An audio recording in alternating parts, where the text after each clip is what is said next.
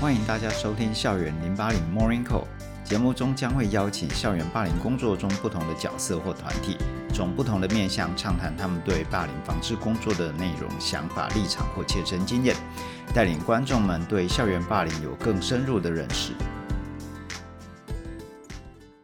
欢迎大家再度回来我们的校园零八零 Morning Call。今天我们邀请到来宾是台北市立新民国民中学吴孟宪主任。呃，吴主任先跟大家打个招呼吧。好，主持人，呃，各位听众朋友，大家好。那个孟宪主任，其实我认识他蛮长一段时间了，他大概算是校园霸凌处理的，大概算是专家还是苦主，我也不知道。他从承办人到主任，然后到调查委员，到后续的申复委员，其实都有非常丰富的经验。所以今天我们就请他来为大家分享一下他的经验，还有一些所谓的我们一般人不太能够理解到的知识，就是说，哎，到底校园霸凌发生的时候，到底整个的程序是怎么样子？那学校是不是都没有做事情，还是说，哎，学校其实做了很多事情，只是我们都没有注意到，没有让我们看到？那我们就现在问一下，哎，主任，你平常处理和校园霸凌有关的业务有哪些啊？呃，跟校园霸凌有相关的业务，比方说，我们可能会到其他的学校去做访谈调查，嗯，好，那也会去做宣传演讲，好，对老师对学生的部分。嗯、那当然在呃最主要的还是对于学生的部分呢，会比较有多的一些呃沟通，然后。家长这个部分，我们应该是最这几年会比较希望能够跟他们有多一点宣传的，嗯，哦，宣导的这个呃部分啊。当然，跟家长做这样的一个宣传，确实它会有一点难度哈，不像学校老师，我们可能在固定某一个开会的时间就可以做宣导，学生可能在招周会可以做宣导，嗯，家长比较难说能够在一个时间让大家都能够。到学校来，除了学校日，但学校日时间也是有限的，嗯，所以一直在思考说，哎，还有没有什么其他的方式，能够家长能够了解到底霸凌的定义是什么？嗯嗯哦，否则一般的呃家长可能会以为我在学校小孩被欺负了，嗯，那可能他认为就是霸凌，其实并不是这样子，对，对，对，就是家长的观念，可能我们也要让他理解。嗯，对，我觉得其实。主任做了很多事情，然后其实最主要那个平常还没有发生的时候，其实预防胜于治疗，其实做了蛮多宣导的。但是总是人在江湖身不由己，有人就有冲突，有冲突就有江湖。那当孩子发生了霸凌，或者家长觉得他被霸凌了，那大概就会来学校反映说：“哎，那个我家小孩被霸凌了。”那一旦那个学校接获家长来学校反映说小孩被霸凌的话，那大概会有哪些人会一起，不管是说是牵连还是说一起合作进来来处理这个事件，大概会有哪些人？嗯嗯，呃，学校通常呃对待的对话窗口应该都是学务处。嗯，那学务处的话，可能就是身教组长或者是学务主任，嗯，会来来接手。家长做这样的一个反应的一个事件，嗯嗯嗯，哦，那再来就是，如果假设有，呃，要进行所谓的召开后续相关的会议的时候，那牵扯的可能就是，呃，校长他是首长嘛，要主持这个会议，嗯嗯，再就是，呃，有关校园霸凌，呃，小组的成员，哦，当然包括了，呃，有。可能其他处室的主任、组长，嗯，那还有家长代表，嗯，那还有这一个教师代表，嗯、还有这个协助的我们的职员，嗯、哦，这个时候这些人就都会要进来做这样的一个协助工作了。哇，好复杂，还是我们就请主任帮大家介绍一下，就是说，哎，假设我现在是家长说，哎，主任，那个我家小孩在我们学校被霸凌了，那事情要怎么做？好，呃。我们在接到这样的家长这样的一个呃反应之后呢，我我们都会先去了解一下，说到底发生了什么事情。嗯嗯嗯。好，那或许可能如果呃同学跟班上之间可能有一些误会，嗯，我们常常会发现本来是好朋友，嗯嗯嗯，那后来因为可能玩玩过头了，或者是有一些其他的因素，然后就吵架了。吵架之后就会有一方可能提说，他可能之前霸凌我来，可能言语霸凌也好，肢体的也好。嗯、那这时候我们会先去了解整个状况。嗯。那 了解之后呢，呃，会有一个情况是，会跟家长讲，我们呃在在厘清某一个程度的时候，会再回复家长。嗯嗯嗯。哦，那这个时候，那家长如果能够接受，那当然我们就会在最短时间内哈。了解清楚之后回复家长。嗯嗯。如果家长了解之后觉得说他还是想要提的时候，嗯，那这时候我们就会请他写这个申请书。嗯嗯好，那写申请书，把他的这个理由、还有人、时间等等这些都要请他把它写清楚。嗯。好，那这时候我们就要进行通报。嗯，好像我们的上级单位主管教育局这边来做一个通报。那通报时间呢，通常我们都是在呃二十四小时，嗯，哦，来做这样的一个通报。通报完之后，学校就要在三天内召开校园霸凌因应小组的会议。嗯嗯嗯。哦，那召开会议来决定受不受理这样的一个案件。嗯、哦，如果他的写的这个申请书的内容什么都非常的呃明确了，嗯，那当然学校。就理应是会做受理的动作。对。那受理完了之后呢，当然就要展开这个调查。嗯。好，那调查的人员可能就会有外聘的人员进来，嗯，好来做这样的一个访谈。嗯。那在访谈完之后，学校可能就要最辛苦了，要会要打这个逐字稿。嗯。就会有很多的人员来分工，来来打这个逐字稿。嗯嗯。那再来就是会给这个当事人。做一个确认，哦，表示说并有问题，那开始会给这个访谈员来写调查报告。嗯，那这个调查报告一般我们是在接案之后到整个完成是规定是两个月内，但是可以延长两次，一次以不超过一个月为限。好，所以整个过程应该是最多最多是四个月，哦，必须要完成这样的一个。调查的一个事件，嗯，哇，所以看起来要那个非常的复杂的一件事情，在这个过程中，其实会不会有家长就说啊，你们学校拖那么久还没有完成调查，是不是在在吃案？嗯，这个我们常常会有听到学校有这样跟我们做反应，哈，或者是说我们去做访谈的时候，学校会很紧张，说他大概什么时候可以调查报告给出来？嗯那就是因为家长碰到这样的情况，他会很急着想要知道最后的结果是怎么样。对，所以就会呃要求学校尽快，他想要知道怎么会那么慢等等。嗯、当然学校会跟他做一些解释啦，好让家长也清楚这样的状况。嗯、那有时候我们甚至会在访谈的时候，家长就会这样来询问。对，那我们就会借这个机会来告诉家长，大概会有多久时间。嗯嗯哦，这样子的话，其实他就比较能够理解说，哎，可能不是学校的问题，因为他的时程就必须要这么久。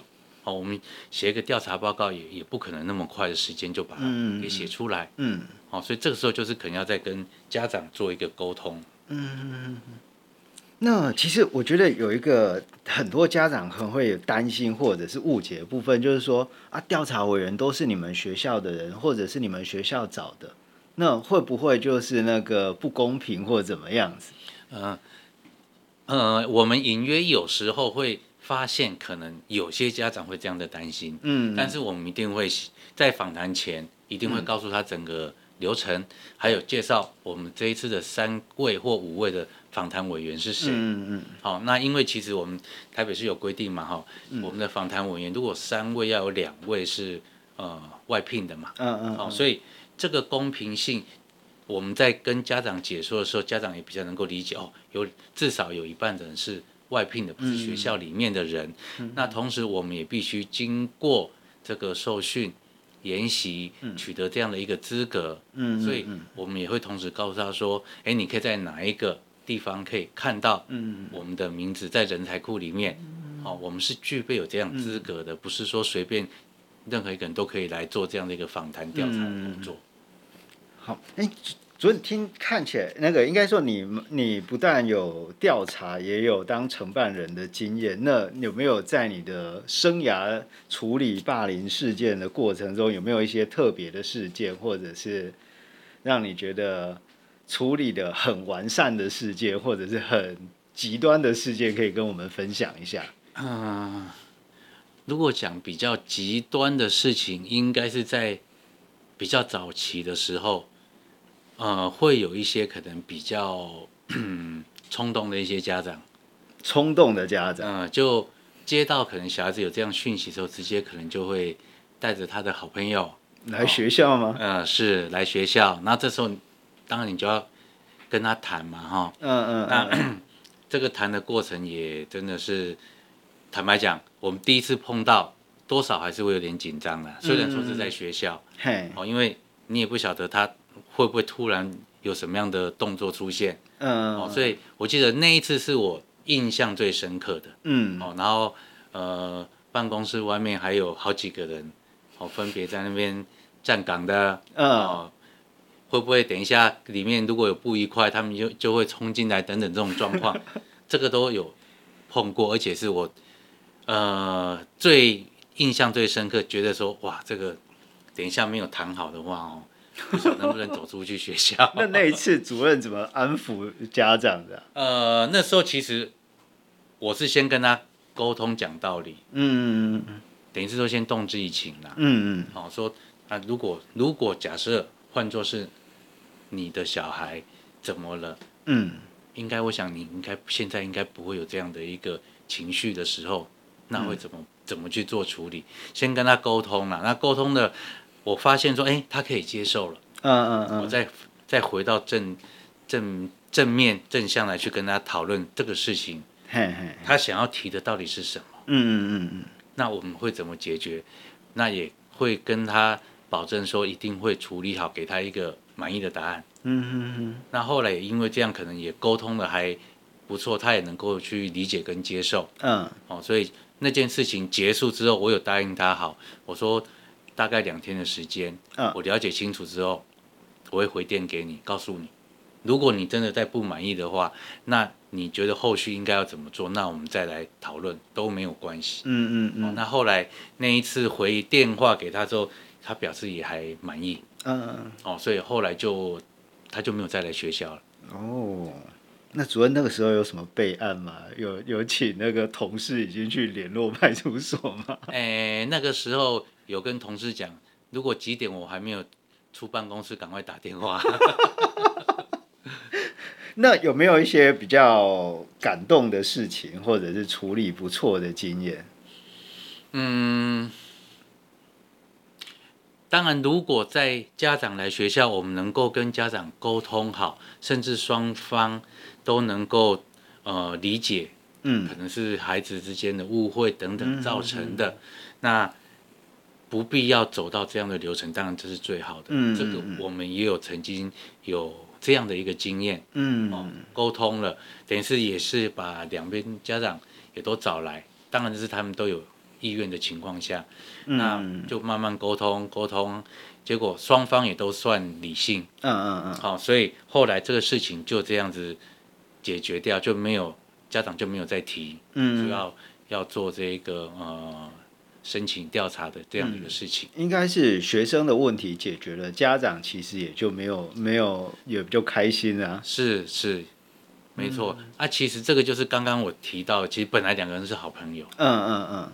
就是一些小小的事情，他觉得说，平常我们这么好，嗯，你怎么可以不跟我玩？对，那怎么我叫你你不理我等等，就是很小事情，这样引起结果，可能一方刚好那一天可能情绪也比较没有控制好，嗯嗯嗯嗯嗯，就一拳就打过去了，哇，就刚好打到他的眼睛，嗯嗯嗯嗯嗯，就就所以家长也会很生气啊，万一真的。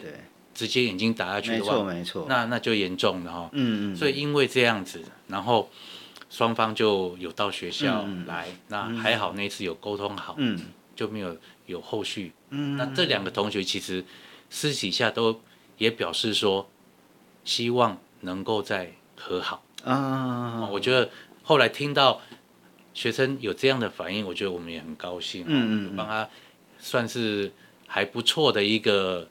呃，圆满。嗯，对对对。身那个主任，以你过去的经验，身为承办人，有时候这个角色非常的尴尬。因为他可能要面对学生、面对家长、面对老师。那这个时候你要怎么办去做这个扮演这个角色啊？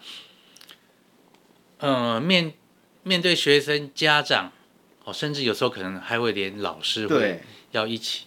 那其实我们我会采取的态度就是，我让你很清楚知道，我就是公平在处理这件事情，嗯，我也不偏袒哪一方，嘿，好，那让你很清楚知道，我可能会后续的流程会要做些什么，嗯、那看看他有没有什么意见，嗯，有没有什么想要询问的，好，那我们当然能沟通协调，尽量就是把它沟通协调，不要有这个后续的发展。嗯，当然是最好。嗯、但是如果假设事件已经发生了，嗯、坦白讲，我们只能站在公正的立场，嗯、我们也不好去再去做些什么动作，免得会让其中一方或者是两方会觉得说，我们可能就想要把这样子讲一讲，把它解决掉。嗯，对。哦，我们也会有担心，万一有这种状况怎么办？嗯、所以，真正在开启了。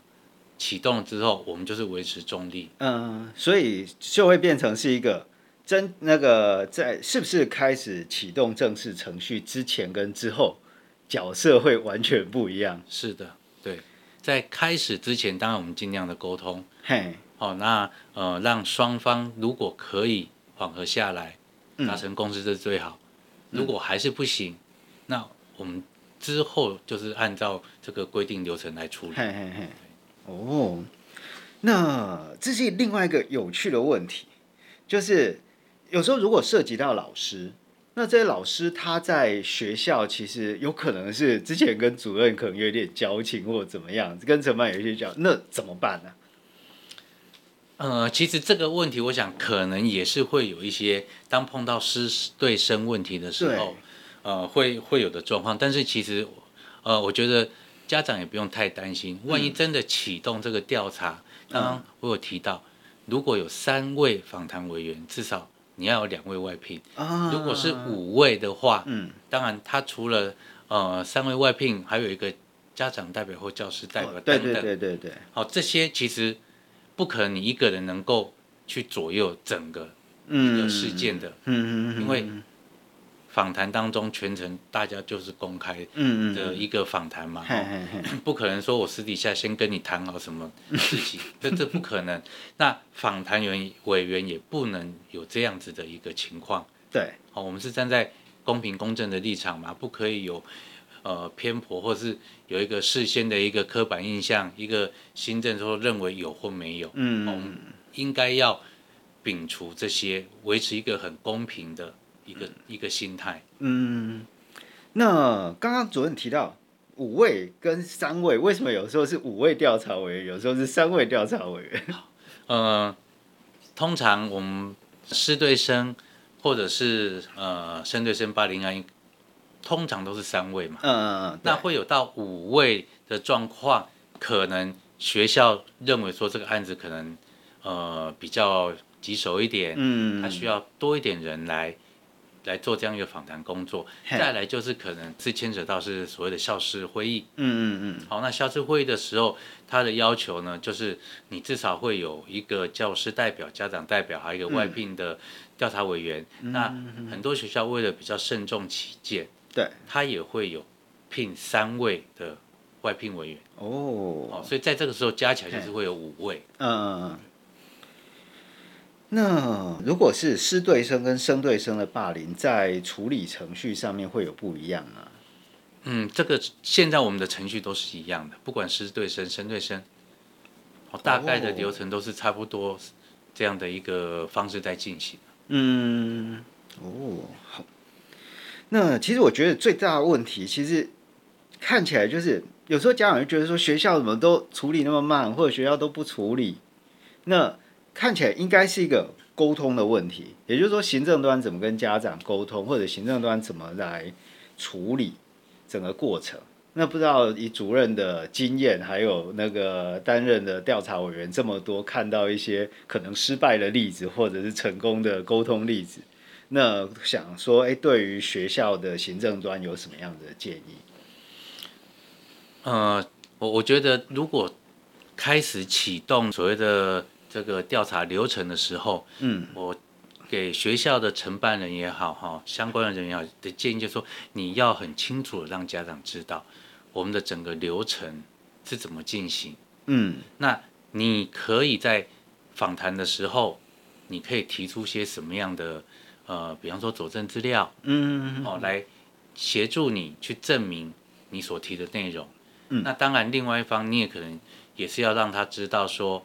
你也可以提一些相关的一个证明，可能哎，你并没有这样子的一个情况，好，所以平衡两边，嗯，让他们认为说学校是很公正的，不是会偏颇哪一方的，嗯，那学呃家长信任学校的时候，其实我在处理后续的程序上面，其实就会很方便，嗯嗯，也比较不会受到一些阻碍。嗯，可能因为家长的不信任，嗯，然后他就会质疑很多。那质疑很多说，我们在行政作业上一定就会有一些困难之处。嗯嗯嗯嗯嗯。哦，所以，呃，家长的信任是很重要的。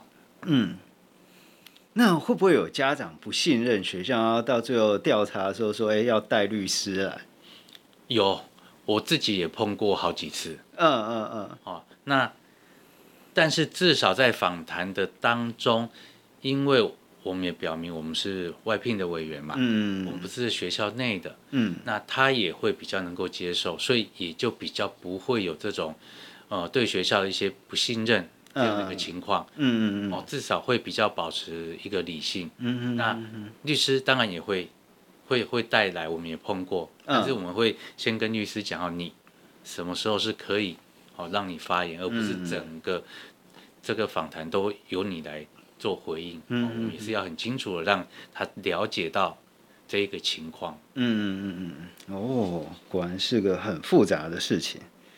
那如果说我是家长，好了，现在想象一个家长，我觉得，那我现在发现小朋友，我家小朋友好像被欺负了，然后或者我担心小朋友被欺负的话，那主任有什么样子的建议给这样子的家长？我觉得家长多跟学校老师沟通，然后密切的一个联系，去了解孩子在学校的一个状况。嗯，我觉得这个是最最精简、最能够去了解到孩子在校内有没有什么事情发生。嗯嗯。那因为现在其实呃，家长都会有一个赖的群组嘛。嗯，对对，所以当如果有一些什么状况发生的时候，我觉得有时候我们也可以发现到，家长也会在群组，大家会讨论，嗯嗯，哦，也可以借由这样的方式去了解说，到底班上发生什么事情，可能我自己小孩要注意一下，不要避免去触碰到什么样的一个情况，嗯嗯嗯，哦，就是跟学校能够，也就是多关心呐、啊，多关心一下学校的一些事情，嗯，其实就是在关心你自己的孩子，嗯嗯嗯嗯，谢谢谢谢主任。那最后一个问题是。